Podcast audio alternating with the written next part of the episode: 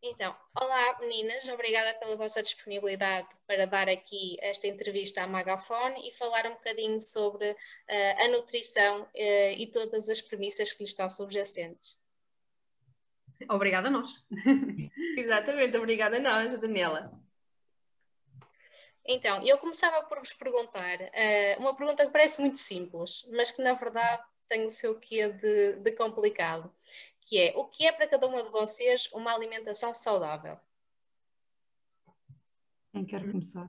Era, era isso que eu ia perguntar. Quem é que queres que comece a falar, Daniela? Uh, podem, estar, é como se fosse uma conversa, vão intervindo, uh, estejam à vontade. Então, eu acho que eu vou avançar. eu acho que eh, para mim o que, o que é que é o foco de uma alimentação uh, saudável? Para mim é haver um equilíbrio acima de tudo, ou seja, nós sabemos que há, obviamente, certos alimentos é, que devemos consumir mais, outros menos, mas para mim é haver um equilíbrio entre estes dois patamares e, acima de tudo, eu acho que uma parte que entra agora muito na equação atualmente é a sustentabilidade, ou seja, o saudável vai se aproximar um bocadinho daquilo que todos podemos fazer em prol também das gerações futuras. Então, para mim, isto é o que reúne mais o conceito de saudável de forma resumida. Ok. Uh, posso ser eu?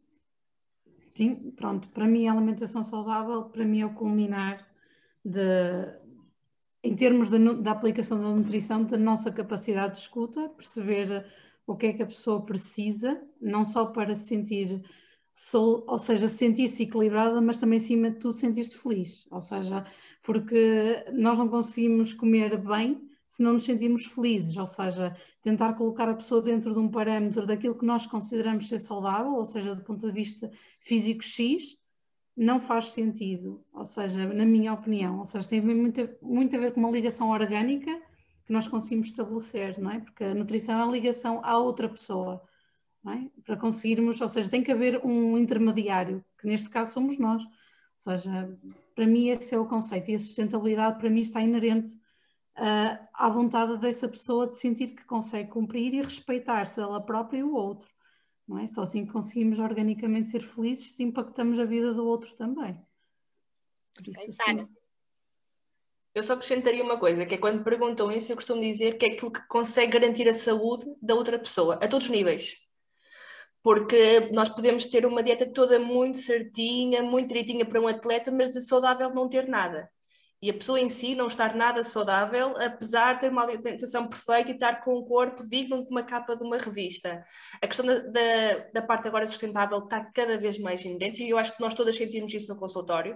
Uh, a procura por dietas vegetarianas está a disparar completamente. São cada vez mais as pessoas à procura desse regime alimentar e que querem transitar mas também está muito mais em voga tudo o que sejam restrições alimentares exageradas e tudo o que sejam comportamentos desadequados alimentares.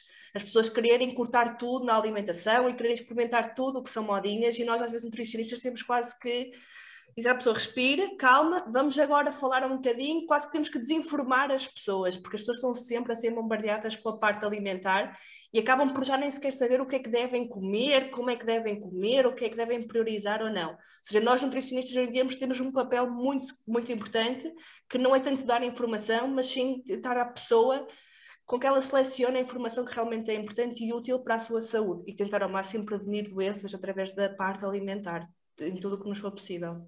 E pegando um bocadinho por aí, um, que era uma das questões que eu tinha, quais são os riscos destas dietas altamente restritivas e, e as chamadas dietas malucas? Desequilíbrio emocional completo perda de crenças, perda de processos de inculturação, ou seja, estamos cada vez mais a perder as nossas bases, a nossa gastronomia, estamos completamente a colocar palavras como bol e, e muesli e granolas e esquecemos o que é os mingaus, ou seja, o que são as papas, uh, que tem a ver com a nossa genealogia, não é? Para mim, esse para mim é o grande impacto, porque isso para mim tem um impacto direto a nível das gerações, não é? Porque a alimentação nós temos que pensar que é um legado, ou seja, é, é um processo, uh, um património, não é? Ou seja, nós temos essa responsabilidade e eu acho que as nutricionistas estão a ser completamente injustiçadas porque não, não, as pessoas já partem do princípio que nós já vamos fazer só emagrecimento, ou seja, que não vamos fazer, ou seja, um trabalho cultural uh, com fundamento e e pensam que nós só percebemos, por exemplo, aquilo que é embalado, nem temos noção. Ou seja, e cada vez mais nós somos obrigados a perceber de agricultura, de, de sistema integrado, uh, perceber efetivamente o que é que é feito em biologia, em química, com maior respeito pela indústria alimentar, que não é o demónio. A indústria alimentar é o que é o que o consumidor pede, ou seja, o demónio somos nós. Um, por isso. O mercado é que se ajusta àquilo que nós vamos também dizendo e divulgando completamente.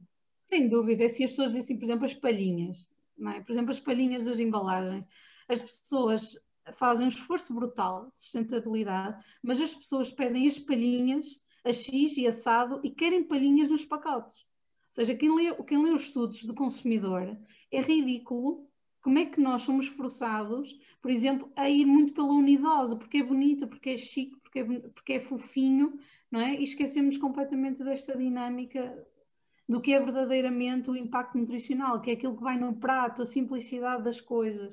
Por isso, sim, é isso que eu acho que é o risco que se está a perder, ou seja, empacotar aquilo que não pode ser empacotado, aquilo que a natureza oferece. Por isso, sim, acho que esse é o maior risco, não é?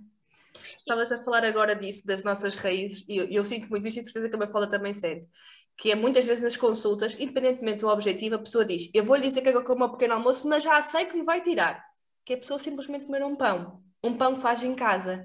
Porque há aquela ideia de se eu comer um pão, isso vai me engordar, vai fazer mal, mas se for comer uma granola cheia de açúcar no supermercado, está tudo bem.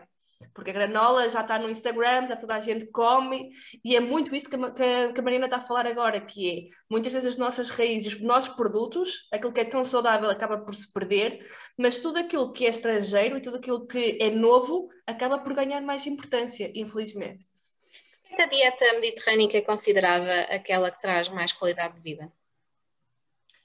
É, mas eu acho que hoje em dia quase nenhum português compra 100% a dieta mediterrânica. Ou se calhar os nossos avós comprem, mas se for às gerações mais novas, é muito pouco frequente eu ver alguém realmente a cumprir e a seguir os requisitos da dieta mediterrânea. Não sei se é a opinião das minhas colegas, mas é o feedback que eu tenho, da minha experiência profissional podem saber bem o, o, que é. Ou seja, eu acho que ainda há pessoas atualmente que confundem um bocado o conceito do que é que é uma dieta mediterrânea. Eu acho que isso acaba mesmo por acontecer ainda. E, vai, e se calhar até vai acentuar, porque é como a Sara diz, as gerações mais uh, recentes têm este padrão uh, mais limitado, portanto não, não praticam tanto como os mais antigos. É um bocadinho estávamos a falar na, nas dietas da moda. Uh, uma grande dieta da moda que ainda continua, já, já não com tanto furor, mas uh, ainda continua bastante, é a dieta paleo. É? Uh, já apareceram nos vossos consultórios a falar sobre isso? Ai, Agora já não parece tanto, pelo menos a mim já não parece tanto, mas houve uma altura que era o boom mesmo. Eu acho que foi numa altura em que saiu também um livro em específico, e aqui há um bocadinho essa, esse, na nutrição há muito isso sai um livro sobre o leite, sai um livro ou um documentário. Foi também com a abertura das boxes do CrossFit em Portugal. É, Porque o CrossFit também, estava muito também. ligado à dieta do paleo e até havia cartazes mesmo com a alimentação paleo na entrada das boxes, então aquilo foi um boom completamente. E qual é a vossa opinião sobre, sobre essa dieta já agora? É assim, o que é que nós sabemos sobre a, sobre a dieta do paleolítico e qual é que é aqui o grande, grande chavão, muitas das vezes, não é? É comer como os nossos ancestrais, só que depois as pessoas esquecem-se que farinha de amêndoa não existia na, lá no século não sei quê, não é? E, e, eu acho que é isso que as pessoas, as pessoas misturam os conceitos todos, querem tanto aquela verdade, aquela, aquela, aquela verdade absoluta e não existe, ou seja, existe uma alimentação que é adequada para cada um de nós, não existe uma regra, dieta paleo é boa para toda a gente, não, e sobretudo em atletas, por exemplo, é uma grande desvantagem, porque vai comprometer bastante a nível de, de hidratos de carbono, sobretudo, mas isso já são outras coisas um bocadinho mais técnicas, mas sobretudo a, a parte de consumo desmedido, por exemplo, de enchidos às vezes, não é? ou de ovos, que é uma coisa muito comum na dieta paleo, isso pode ser realmente aqui uma grande desvantagem, porque não há o tal equilíbrio que eu falei no início, ou seja, nós estamos a pôr tudo num e estamos a eliminar outro fator importante como por exemplo batata doce, etc. E não faz sentido nenhum. Ok. E falando aqui de um flagelo também da, do nosso tempo, que é a fome, a fome emocional. Um, contra a fome emocional, que armas utilizar? Sim. é primeiro é preciso perceber o que é que nós estamos a falar a nível de enquadramento emocional, não é? Ou seja, porque muitas vezes as pessoas confundem o que é estados psicóticos, estados de fome, estados de depressão, porque o emocional é muito valorizado e nós não temos capacidade ou ferramentas para poder classificar inteiramente como emocional. Esse trabalho não nos pertence. O nosso trabalho é escuta ativa, tentar responder às questões emocionais que são colocadas ou diagnosticadas e responder de uma forma integrada, é? ou seja, o que é que a alimentação pode oferecer, que é bem-estar. Se nós conseguirmos garantir felicidade, respeito pelo outro, nós necessariamente vamos ter um impacto emocional positivo. Ou seja, e esse é que é o nosso trabalho. E eu acho que tem que haver aqui, porque quando nós falamos assim, fome emocional, é assim, todos nós temos fome emocional, na verdade, não é? Porque na verdade nós nem sabemos o que é que é fome. Felizmente podemos dizer que hoje não sabemos o que é que é fome fisiológica, não é? Porque nós eh, hoje em dia estamos muito ocidentalizados. Seja, facilmente nós, estamos, nós temos acesso à água. A água é um alimento e um nutriente, por isso nós não podemos tecnicamente dizer que passamos fome. Uh, por isso é um conceito assim um bocadinho que eu acho que é sobrevalorizado, não pode ser menosprezado, mas deve ser corretamente diagnosticado. Porque dentro da área alimentar nós encontramos desculpas. Por exemplo, desde a dieta, desde não sei o quê. É importante é perceber a filosofia das coisas, não é? Por exemplo, a dieta paleo, por exemplo, tem uma filosofia interessante de respeito pela ancestralidade, mas perde completamente as tribeiras em quem, como, é como é que é aplicada, como é que o Martin elevou.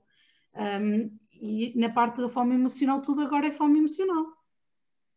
Não é? Ou seja, eu quando vejo um bolo de aniversário, eu tenho fome emocional porque estou com a minha família. Ou seja, vai-me apetecer comer? Claro que sim, não é? Porquê? Porque estou feliz.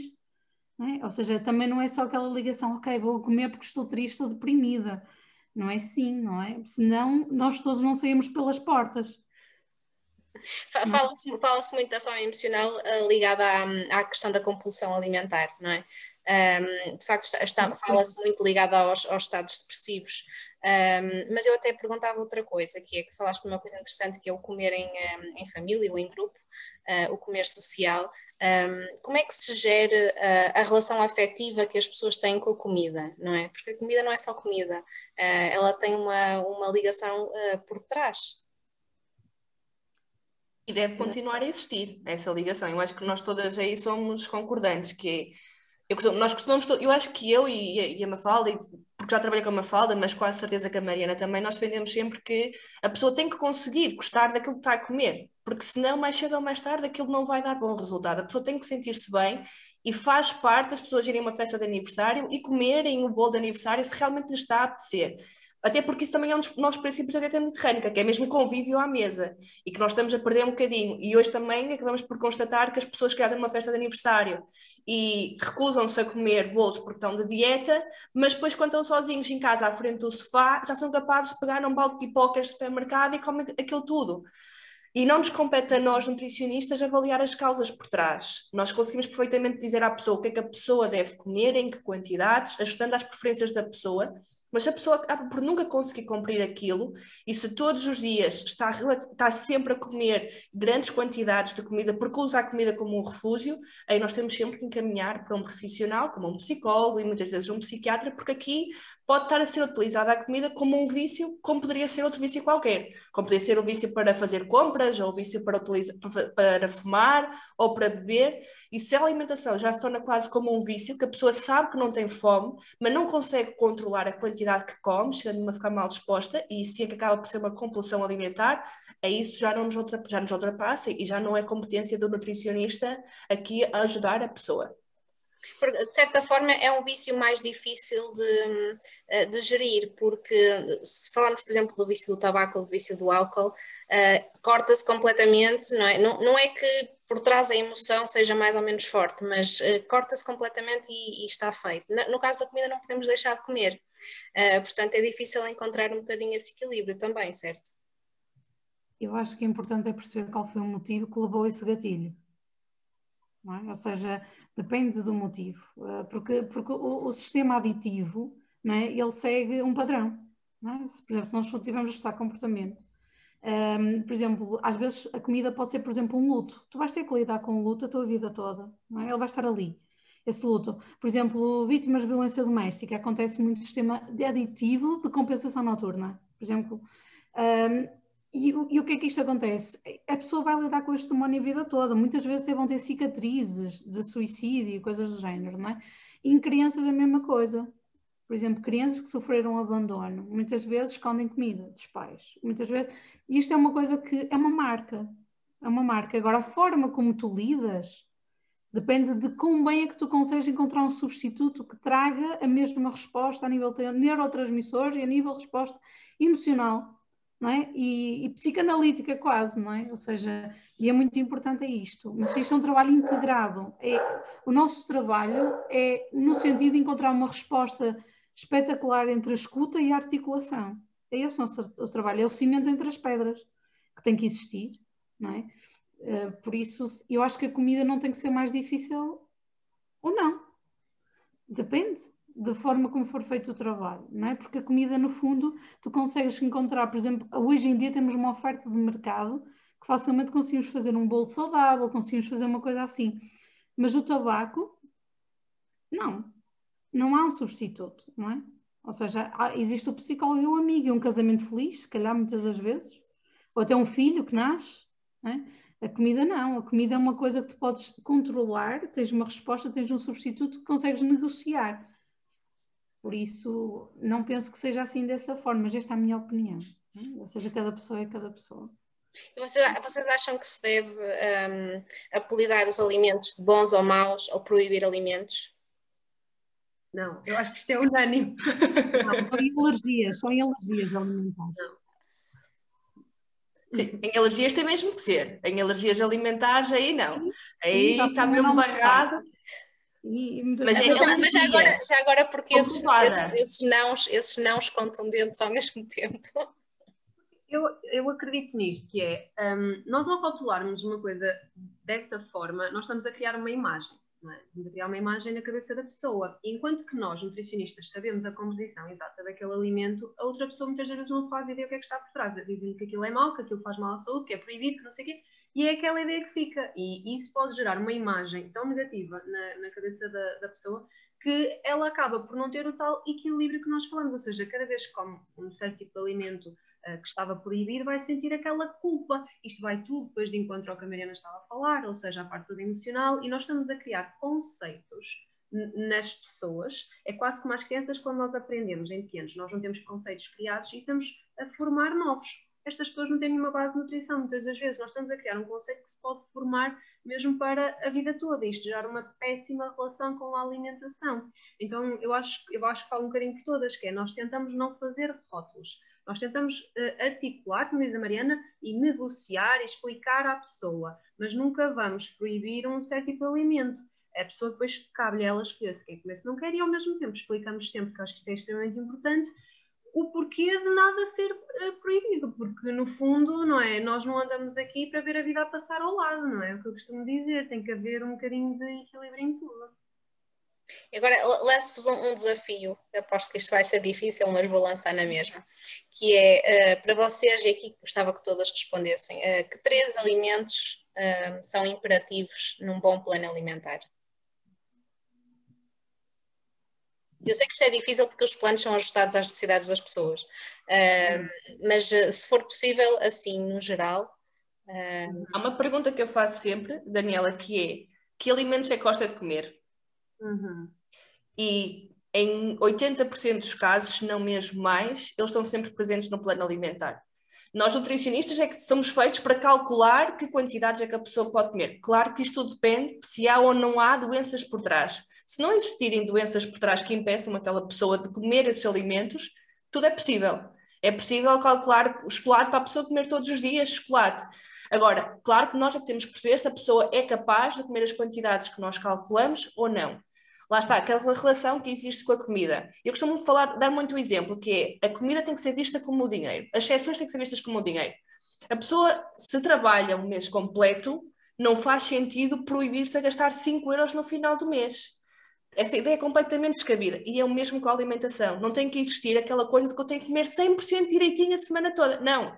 Se a sua alimentação é saudável, pode e devem existir momentos em que realmente acaba por comer um gelado com o filho ou vai comer a casa dos pais, isso é que é saudável. O que é que eu costumo sempre dizer? O que não pode fazer é estar a gastar mais dinheiro com aquilo que está a ganhar. Isso é que dá mau resultado. E é o mesmo com a alimentação. O que a pessoa não pode fazer é estar todos os dias e sistematicamente a comer fritos, a comer doces, a comer refrigerantes, porque a conta vai chegar. É o que eu digo sempre às pessoas: a conta vai chegar mais cedo ou mais tarde, ela chega. E se as pessoas pensarem nisso, já não há aquela coisa de ai não, eu não posso comer, eu estou proibida de comer tudo, porque isso é que acaba por ter uma má, acaba por gerar uma má relação com a comida. Tirando isso, as frutas e os vegetais, para mim, são a base dos planos alimentares. Ok. E em, em oposição, um, na vossa experiência enquanto nutricionistas, se vocês pudessem abolir um, um alimento uh, que os vossos clientes normalmente comem sempre, uh, qual seria? O ar. O ar é o que mais engorda. É o que eu... o ar nos quer dizer, é o ar que nos envelhece. É o ar. Por isso é que o pão engorda, porque tem ar. Mas, há ou não, mas há ou não um alimento, por exemplo, a Sara falaste do chocolate, há ou não um alimento que é aquele que é constante, uh, que as pessoas referem nas consultas, que gostam de comer e que supostamente não se deve comer em excesso? Por acaso não acho que haja assim, não vejo grande padrão nas minhas consultas. Acho que depende até um bocadinho do, da idade da pessoa, tipo, de, ou seja, se é mulher, se é homem, há mais, há mais um padrão, conforme a idade ou conforme o género. Um, mas pronto, para, para lançar assim e para para também fazer a vontade, eu acho que as bolachas, às vezes aquelas mais calóricas mesmo, pode ser um padrão em, em, certas pessoas e às vezes num consumo mais excessivo e, por exemplo, nos homens às vezes mais o álcool, por exemplo. Pronto. Lancei assim duas coisas mais objetivas para também respondermos. Ok, agradeço. Uh, Sara e Mariana, têm assim alguma, algum alimento que se destaque? Sim, normalmente eu tento evitar ao máximo tudo o que seja literalmente processado, ou seja, ultraprocessado, tipo fiambres, etc. Isso, isso é o que eu tento. E tento sempre minimizar a proteína animal. Ou seja, isso é um dos meus. Mas tem muito a ver com o público que eu trabalho. Ou seja, uhum. eu não trabalho necessariamente com emagrecimento, eu trabalho com doenças metabólicas, por isso é normal que haja já por detrás estas situações, ou seja, o reaprender a comer na base. Por isso, tudo que seja ultraprocessado seja, eu tento retirar. Eu tento, o meu objetivo é sempre que a pessoa tente aprender a fazer, a prioridade seja fazer uma sopa para ela na vida e seja pegar numa fruta que está na fruteira. Ponto. É isto. Ok. Sara? Antes de eu, Daniela, eu vou-te responder um que nas últimas semanas, nos últimos meses, eu tenho constatado que está assim, não sei se as pessoas estão a cada vez a utilizar mais ou simplesmente eu é que estou a perguntar e cada vez vejo mais casos. São aqueles caldos concentrados de gordura que as pessoas normalmente que não sabem cozinhar, as pessoas estão a utilizar em tudo. Para fazer sopa, colocam, para fazer no arroz, colocam, para assar um frango, colocam, colocam em tudo. E isso é daquelas coisas que não faz bem a nada e é dos poucos alimentos que eu, o meu trabalho não é só dizer, olha, vai parar de comer isso, é mostrar à pessoa como é que aquilo é feito, porque é que aquilo faz tão mal à saúde e depois, ok, já sabe que faz mal, agora vamos substituir por isto, por especiarias, por ervas aromáticas e ensinar as pessoas a cozinhar, porque muita gente nem sequer sabe cozinhar. A pois, eu, é ia, eu ia dizer isso mesmo, uh, isso é um resultado de não saber temperar, não é? Uh, porque se, se, utilizarem as especiarias já não precisam desse, desse sabor acrescentado. Eu acho que a maior parte é um bocadinho também um espelho eu acho que isto é também um bocadinho um espelho daquilo que é a nossa educação, porque se nós pensarmos, ninguém aprende sobre nutrição, finanças na escola, não é? E eu acho que pôr a mão na massa, um bocadinho agora como já se tem feito, se calhar com mais estas gerações, das, das um, a hortinha na escola e não sei o quê, porque senão não há mesmo aqui uma associação entre o que é que é, como é que se usa e para que é que serve. E acho que isso também é uma parte importante. E é, é ou não mais difícil, já agora que estamos a falar sobre isto, eh, uma pessoa que não, não sabe cozinhar e não gosta, não tem qualquer interesse em cozinhar, é ou não mais difícil esta pessoa seguir um plano, eh, um bom plano alimentar?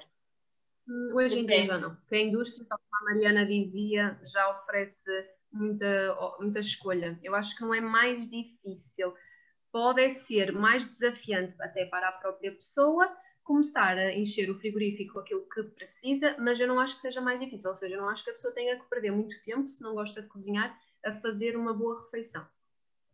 Ok. Eu acrescentaria uma coisa, Mafalda, eu acrescentaria depende se existe ou não família perto e depende do estado financeiro daquela pessoa. Porque, queiramos ou não, existem opções, sim, saudáveis nos supermercados, mas o custo é sempre muito mais elevado do que a pessoa cozinhar em casa. Porque se nós tivermos que falar por uma pessoa que tem 30 euros para se alimentar durante um mês, como já me aconteceu, é muito difícil se a pessoa não cozinhar em casa. Hum. Não há hipótese comparar... de se alimentar de forma saudável. Mas aquela pessoa, portanto, que se alimenta mal e come bastante fora, ou assim, sim, já temos opções no mercado, ao mesmo preço até mais baixas, conseguem garantir. Se não, como a Sara diz, sem dúvida alguma, fica muito mais em conta criar de raiz, obviamente. E, e não é um bocadinho contraproducente que hum, as opções mais saudáveis às vezes sejam mais caras? Uhum. Depende do que se procura. Estamos a falar em, estávamos a falar agora em comidas uh, mais, mais fáceis, não é? De, e não propriamente fruta e legumes, que isso, claro, é, é bastante acessível, mas... Mas podemos pegar na fruta e nos legumes. Depende do que é saudável. Nós começamos com a pergunta que é, o que é que é saudável, não é? Ou seja, dentro da minha perspectiva, o processado, a partida tem sempre alguma limitação, não, nem que seja a partir do preço, que, ou seja, a partida, para mim, o que é saudável restrição a um grupo muito pequeno, ou seja, dentro do que não é? Dentro da nossa base, ou seja, a simplicidade, ou seja, o alimento, o que é que ele é, não é? Por isso, para mim, a alimentação saudável, entre aspas, continua a ser económica. Eu às vezes tenho que discordar um bocadinho da Mariana, infelizmente, por um motivo. E nós nutricionistas temos sempre esta dificuldade, que é pessoas com baixo poder económico que nos dizem, doutora, mas faça as contas, um pacote daqueles grandes de bolachas Maria fica-me ao mesmo preço que eu comprar uma maçã. E eu com o pacote de bolachas Maria, eu consigo dar comida para mim, para os meus filhos, durante mais que uma semana. E às vezes é até para nós difícil contra-argumentar contra esse facto. Aquilo que nós, muitas vezes eu faço raciocínio é, então, mas imagine, para a indústria conseguir comprar os alimentos todos, pagar ao supermercado, pagar aos produtores, pagar o transporte, e mesmo assim o preço ser tão baixo, imagine-se que é que isso é feito. Porque se pagar a um produtor de maçãs, nunca na vida vai conseguir vender maçãs a esse preço. E é esse raciocínio que temos que fazer, mas às vezes é difícil, principalmente nas grandes cadeias comerciais, uh, termos preços mais acessíveis de frutas e legumes. Nós tentamos, é, muitas vezes, ver às pessoas onde é que podem comprar esses alimentos de forma mais económica, muitas vezes até mesmo nas mercearias, nas feirinhas locais, acabam sempre por ser mais económicos do que muitas vezes nas grandes superfícies, sim. E falando também das várias ofertas no mercado, um, agora também várias ofertas no que toca às intolerâncias, uh, coisa que não acontecia há meia dúzia de anos. Um, há mais conhecimento sobre as intolerâncias uh, agora? Um, elas são novas, elas sempre existiram, ou agora simplesmente nós sabemos o que é o glúten e sabemos o que é a lactose, por exemplo? Há mais redes sociais. Eu responderia assim. Há pessoas que nos chegam à consulta excluindo por iniciativa própria grupos de alimentos e depois nós perguntamos, mas sentia-se mal quando comia, mas há algum exame por trás? Não. Simplesmente viu não sei quem a falar que fazia mal, que tinha cortado a alimentação, também cortei porque também faz mal. E muitas vezes o que nós vamos ver é que existem já deficiências nutricionais que já se prolongam há muito, muito tempo, por terem excluído grandes grupos alimentares, de forma completamente descabida. E dessa restrição, aí sim podem se gerar intolerâncias alimentares. Por exemplo, no caso de laticínios. Se nós passamos anos sem comer nem iogurtes nem leite, é provável que quando vamos reintroduzir, nós já não tenhamos enzimas no nosso intestino que façam a digestão dos açúcares do leite e aí sim já não vamos passar tão bem. E foi provocada muitas vezes só por nós termos deixado de comer, mas nunca houve nada por trás que justificasse realmente essa exclusão. Isso sim, mas eu falo do, dos laticínios, como também há pessoas que retiram cafeína, ou seja, não é só pela lactose e pelo glúten, há exclusões também muito fora daquilo que é a norma, sem motivo aparente. Ok, mas, mas respondendo aqui à, à questão da, da, informação, um, por exemplo, sempre houve, sempre houve pessoas celíacas, uh, mas não se sabia exatamente qual era a intolerância delas, ou simplesmente é uma. Uh, doença, entre aspas, do, dos tempos modernos? Desde que existiu o trigo, sem esse dado. Vamos fazer as contas. Não, a doença celíaca já existe há muito, muito tempo. Isso sim. E a verdade é que nós não precisamos obrigatoriamente de comer glúten. Mas a verdade também é que a maior parte de nós, se comer, não passa mal e consegue tolerar muito bem comendo o trigo. Isso não significa que nós tenhamos que comer tudo com trigo e que não existam outros cereais a explorar e outros cereais a consumir. Mas daí a necessidade de excluirmos completamente este cereal e agora, a partir de agora, eu não posso tocar em glúten porque senão vou passar mal, vai um grande passo. Ok. Vocês sentem que a ciência da nutrição é uma ciência evolutiva? Ou seja, há coisas que um, há anos atrás nós achávamos que era saudável e agora sabemos que não é? Isso é como qualquer outra ciência, ou seja, ela tem que evoluir, é? ou seja, ainda bem que evolui, na minha opinião, não é? Eu acho que uma das coisas que explica também o grande boom que vocês estavam a falar há bocado e que a Sara até atribuiu às redes sociais é que atualmente também se estuda mais a ciência da nutrição do que nunca, ou seja, nós estamos com, nos últimos anos com um acréscimo de investigação gigante, é impossível ler os papers todos, tipo, tínhamos que ter cento e não sei quantas horas no dia e não fazer mais nada, e portanto o haver demasiada, não é, demasiada informação faz com que a ciência possa às vezes ser contraditória, mas no fundo está sempre em evolução, porque até os estudos não é, que nos mostram aspectos contraditórios nos ajudam de certa forma, a evoluir. Portanto, uma não ciência também é ciência, por vezes. Okay. E é uma coisa que também temos que acrescentar, que é, hoje em dia, nós quase que arranjamos estudos para tudo.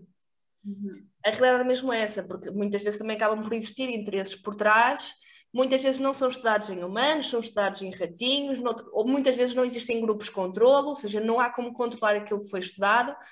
Por isso, muitas vezes também nós temos que fazer o trabalho de explicar à pessoa como é que aquele foi, estudo foi feito, que existem outros estudos a dizerem exatamente o contrário e que muitas vezes não é por um estudo dizer que aquilo tem efeito que nós já vamos partir daí e excluir tudo aquilo que nós aprendemos nos anos anteriores.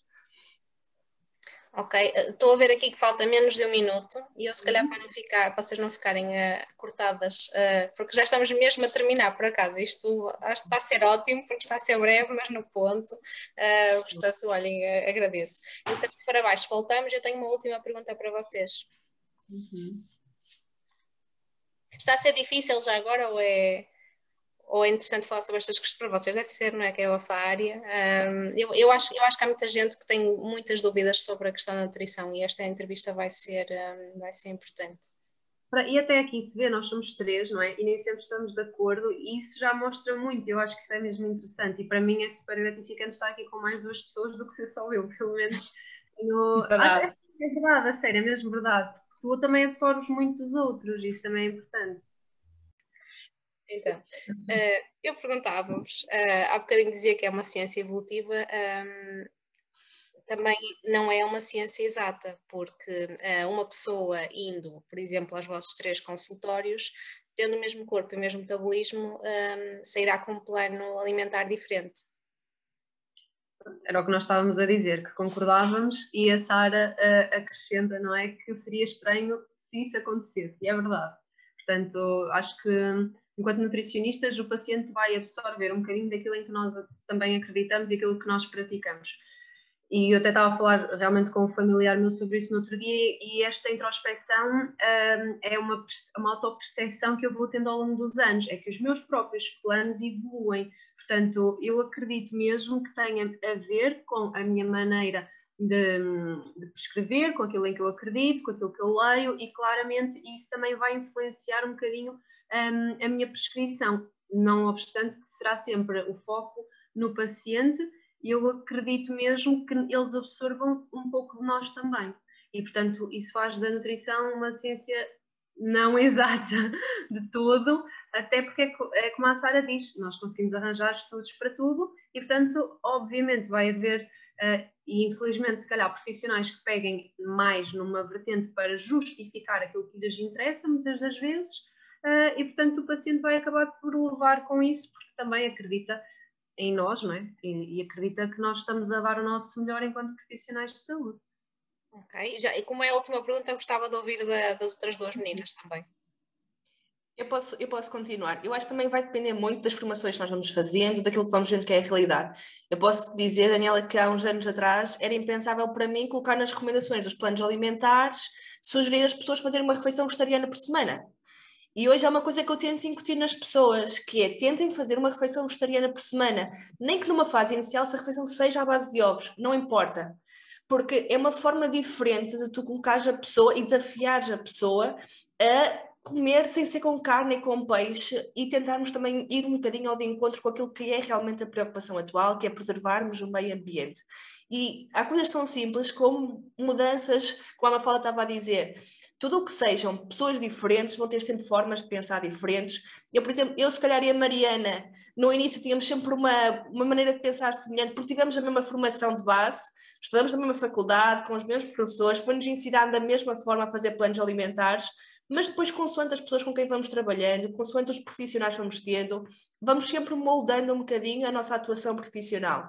Eu hoje, por exemplo, há, há pessoas que eu não prescrevo planos alimentares, porque eu sei que se eu prescrever, a pessoa nem sequer vai olhar para aquilo e não é o prioritário. E há outras pessoas que, se eu não prescrever planos alimentares, Jesus, ela quase quer escrever um livro de reclamações porque pagou era para ter o plano na mão.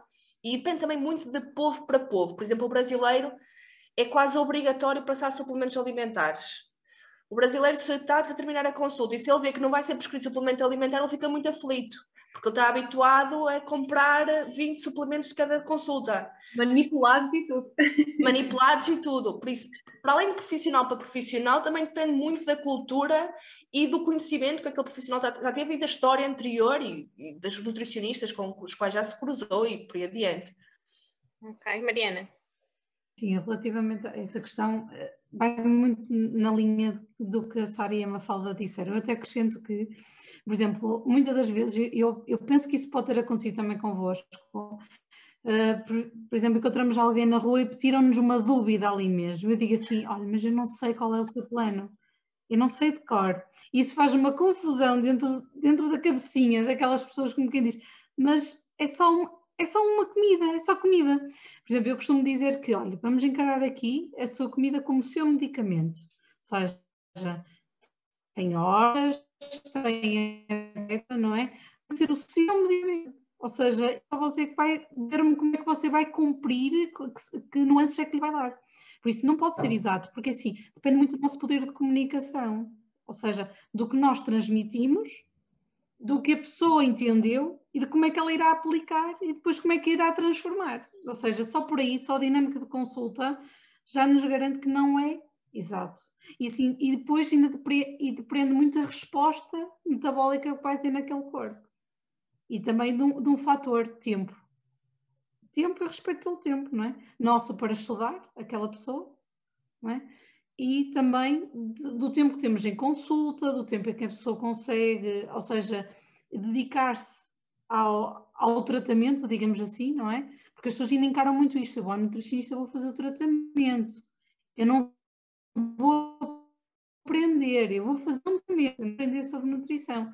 Eu acho que cada vez mais nós estamos a tentar chegar numa aprendizagem, por isso, por si só, é impossível ser exato. Eu queria, eu queria só estabelecer aqui uma ligação super engraçada, porque a Mariana agora disse uma coisa que eu costumo dizer em consulta, que é eu costumo dizer aos meus pacientes que eles venham uma mini aula, ou seja, eles de X em X tempo têm uma aula de nutrição comigo e, portanto, vão aprender aquilo que eu aprendi em 5 anos e, portanto, não podem estar à espera de querer saber tudo de repente. Vão demorar muitas consultas para aprender as coisas básicas. E ela agora estava a dizer isto, é mesmo isto, é uma aprendizagem. E outra coisa engraçada é, às vezes eles mandam uma mensagem, menina, a perguntar assim, fala, posso comer isto?